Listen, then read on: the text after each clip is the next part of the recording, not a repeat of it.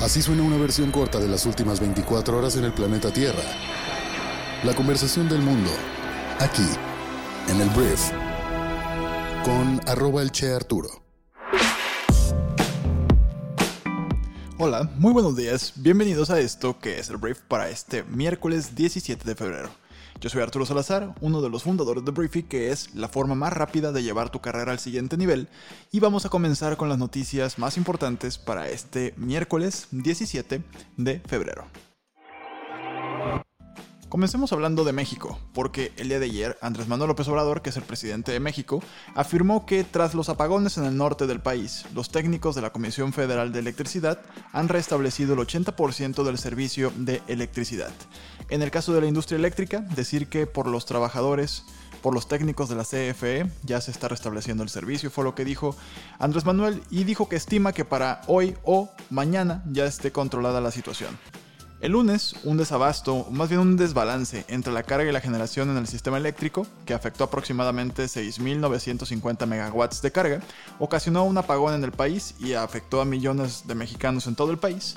Y tú dijeras, bueno, sí, hay gente que no tiene luz en estos momentos y aparte hace frío en algunas partes del país, por lo que la calefacción pues no puede darse. Pero si crees que estás teniendo un mal día, solamente te paso un dato.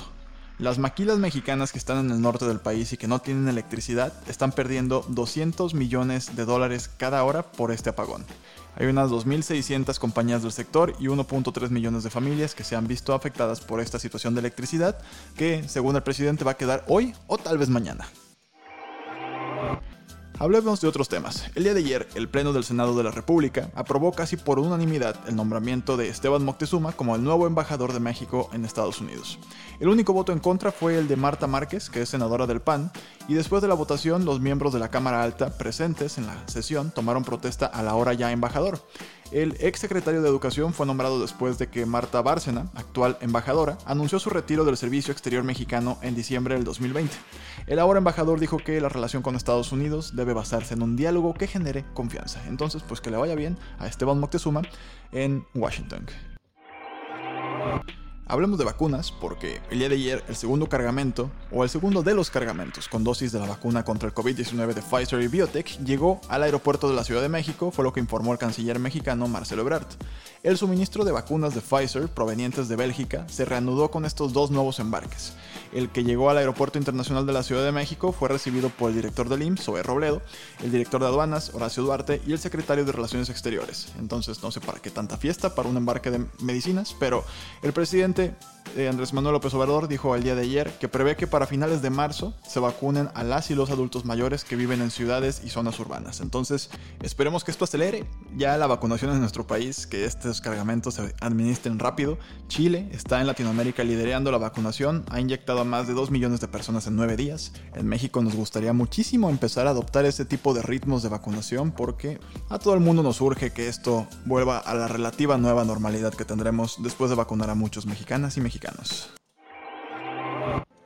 Vámonos a hablar de Estados Unidos, porque el día de ayer un congresista demócrata presentó una demanda en la que acusa al expresidente más naranja del mundo, a Donald Trump, y a su abogado, Rudolph Giuliani de conspirar para incitar los disturbios violentos en el Congreso de Estados Unidos el 6 de enero. La demanda que acusa a ambos de violar la ley del Ku Klux Klan de 1871, aprobada para reprimir a la organización supremacista blanca, fue presentada por el representante Benny Thompson, un demócrata que preside la Comisión de Seguridad Nacional en una corte del distrito en Washington. También menciona como acusados a los Proud Boys, una organización de extrema derecha, y a la milicia antigubernamental conocida como los Oath Keepers. Entonces, el comunicado de los abogados dice que la insurrección fue resultado de un plan cuidadosamente orquestado por Trump, Giuliani y grupos extremistas como Outkeepers y Proud Boys, los que comparten la meta común de emplear la intimidación, el acoso y las amenazas para detener la certificación del colegio electoral. Fue lo que dijeron estos congresistas. Se supone que más congresistas se van a unir a la demanda, pero bueno, un nuevo desafío legal para Donaldo y sus secuaces. Que por cierto quiero agradecerle a Yusef Núñez que nos envió un mensaje en nuestra cuenta de Instagram para aclararnos que efectivamente todavía no acaban los problemas de Trump. Yo dije casi casi de que ya se habían acabado sus broncas cuando se termine el juicio político, pero todavía va a tener desafíos legales y pues ya empezamos con el primero. Entonces gracias Yusef. Hablemos de un tema internacional que tiene que ver con Dubai, porque al parecer se ha revelado que la princesa Latifa, que es la hija del gobernante de Dubai, al parecer está pues viviendo en su propia casa contra su voluntad, lo cual ha levantado algunas cejas a nivel internacional. Te cuento la historia. La hija del gobernante de Dubái, que intentó huir del país en 2018, envió mensajes de video secretos a amigos acusando a su padre de tenerla como rehén porque temía por su vida. En imágenes compartidas por BBC, la princesa Latifa Al Maktoum dice que los comandos la drogaron mientras huía en bote y la llevaron de regreso a la detención. Como los mensajes de la princesa se han detenido, entonces sus amigos están instando a la ONU a intervenir. Dubái y los Emiratos Árabes Unidos han dicho anteriormente que está segura al cuidado de su familia, la princesa. Su padre es uno de los jefes de Estado más ricos del mundo y se llama Sheikh Mohammed bin Rashid Al Maktoum. Él es el gobernante de Dubái y vicepresidente de los Emiratos Árabes Unidos. Entonces, los videos fueron grabados durante varios meses en un teléfono que Latifa recibió en secreto, aproximadamente un año después de su captura, y regresó a Dubái. Entonces ya hay instancias internacionales que quieren averiguar pues dónde está esta princesa, para asegurarse de que esté en buenas condiciones de salud. Hablando de COVID, otra variante del coronavirus al parecer está siendo detectada en el Reino Unido. Se ha identificado con algunas mutaciones potencialmente preocupantes. Esta se llama B1525, es parecida a la variante del COVID sudafricana, y los investigadores de la Universidad de Edimburgo han encontrado 38 casos hasta ahora, 2 en Gales, 36 en Inglaterra, en muestras que datan de diciembre. Se ha visto en otros países, incluidos Dinamarca, Nigeria y Estados Unidos. Los expertos del Reino Unido lo están estudiando para comprender el riesgo que representa. Dijeron que es demasiado pronto para decir si debería agregarse a la lista del Reino Unido de variantes preocupantes. Por lo pronto es toda la información que hay de esta nueva cepa mutación del COVID-19. Hablemos de negocios. Vamos a hablar de Adidas porque el gigante alemán de la ropa deportiva ha decidido iniciar formalmente el proceso destinado a desinvertir en Reebok, que es su filial en Estados Unidos, según anunció la propia compañía en un comunicado este martes. El texto no menciona ningún comprador potencial y se limita a indicar que se anunciarán más detalles en una reunión el 10 de marzo. El grupo indicó que va a concentrar sus esfuerzos de recuperación en la marca Adidas. La compañía adquirió Reebok con sede en Boston en 2006 por 3.800 millones de dólares con el objetivo de reforzar su competencia con Nike, pero Reebok no ha dejado de atravesar problemas financieros y nunca llegó a obtener su propia autonomía financiera, a pesar de colaboraciones con celebridades del mundo artístico como Victoria Beckham, Cardi B o Ariana Grande, incurriendo repetidamente en pérdidas. Entonces la marca está valorada actualmente en unos 800 millones de euros, lo cual son más o menos 973 millones de dólares. Entonces, si te recuerdo el primer número, la compraron en 3.800 millones de dólares. Hoy vale 973 millones de dólares.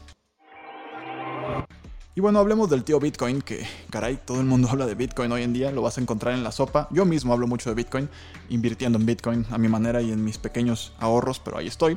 El tema es que el precio del Bitcoin superó este martes los 50 mil dólares, algo inédito en el sector de las criptomonedas, y sigue batiendo récords gracias al interés de los grandes bancos y de compañías como Tesla. Entonces, ayer llegó a costar 50.547.7 dólares, que es su máximo histórico, y después retrocedió hasta los 49.505 dólares, con lo que, de todas formas, acumuló un aumento de 2.7% en la sesión y de más de 70% en lo que va del año. Tras su subida vertiginosa en 2020, el Bitcoin ha quintuplicado su valor desde hace un año, pero mientras algunos observadores desconfían de la volatilidad de este mercado descentralizado, que no se basa en ningún activo, otros creen que la situación es muy diferente a la de 2017, cuando los precios habían subido para después desplomarse a principios de 2018. De hecho, en Briefy, en nuestra aplicación móvil, el día de hoy tenemos un podcast que se llama Quickie, en el cual te explicamos de pe a pa en 10 minutos de qué va Bitcoin, cómo funciona, de qué depende su precio. Entonces, después de este podcast puedes pasarte para allá. Si todavía no eres parte de Briefy, en briefy.com puedes solicitar una invitación para formar parte. Con mucho gusto te la enviamos. Entonces, bueno, Bitcoin rebasa los 50 mil dólares y nadie sabe dónde va a detenerse. Hablemos de chocolate porque el día de ayer Nestlé anunció que está lanzando una versión vegana de la popular barra de chocolate KitKat, que se va a llamar KitKat B o KitKat B. La compañía suiza se está lanzando a las tendencias de alimentos alternativos a base de plantas y promete que el nuevo dulce todavía tiene el equilibrio perfecto entre obleas crujientes y chocolate suave. Entonces están abandonando la leche de vaca, que se usa para sus KitKats regulares, por una alternativa a base de arroz, además de su nuevo cacao sostenible. Según Bloomberg, entonces, bueno, esta es una empresa más que se sube al veganismo en el mundo de la alimentación. Muy bien, esta fue la conversación del mundo para este miércoles. Espero que te haya gustado, espero que le genere mucho valor a tu día. Gracias por estar aquí, gracias por compartir este programa y nos escuchamos en la próxima edición de esto que es el Brief. Yo soy Arturo, adiós.